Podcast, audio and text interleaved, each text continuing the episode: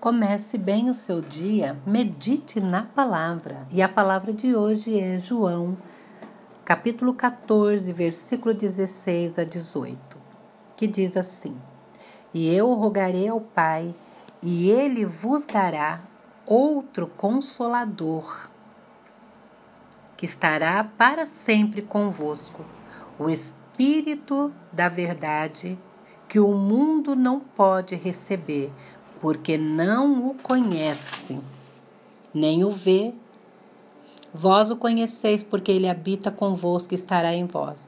Não vos deixarei órfão, voltarei para vós outro.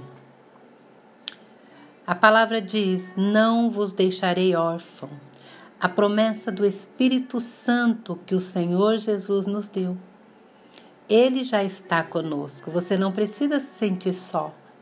Ele nos foi enviado. O Espírito Santo, ele é uma pessoa que sente, que fala, que exorta, que ensina. Ele é o ajudador, ele nos ajuda nas nossas fraquezas, ele está conosco todos os dias. Romanos diz que ele intercede por nós com gemidos inexprimíveis. Ele testifica que nós somos filhos de Deus. Ele é o consolador nos guia a toda a verdade. Ele é o Espírito de vida. Ele está em toda a Bíblia desde o Gênesis.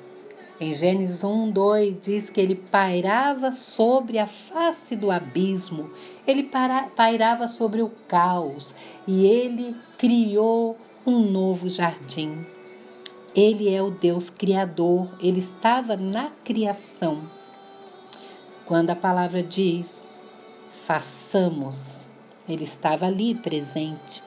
Ele também estava com Jesus desde o seu nascimento. Jesus foi concebido pelo Espírito Santo.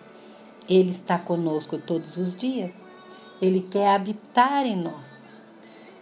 Que você possa conhecê-lo mais e mais.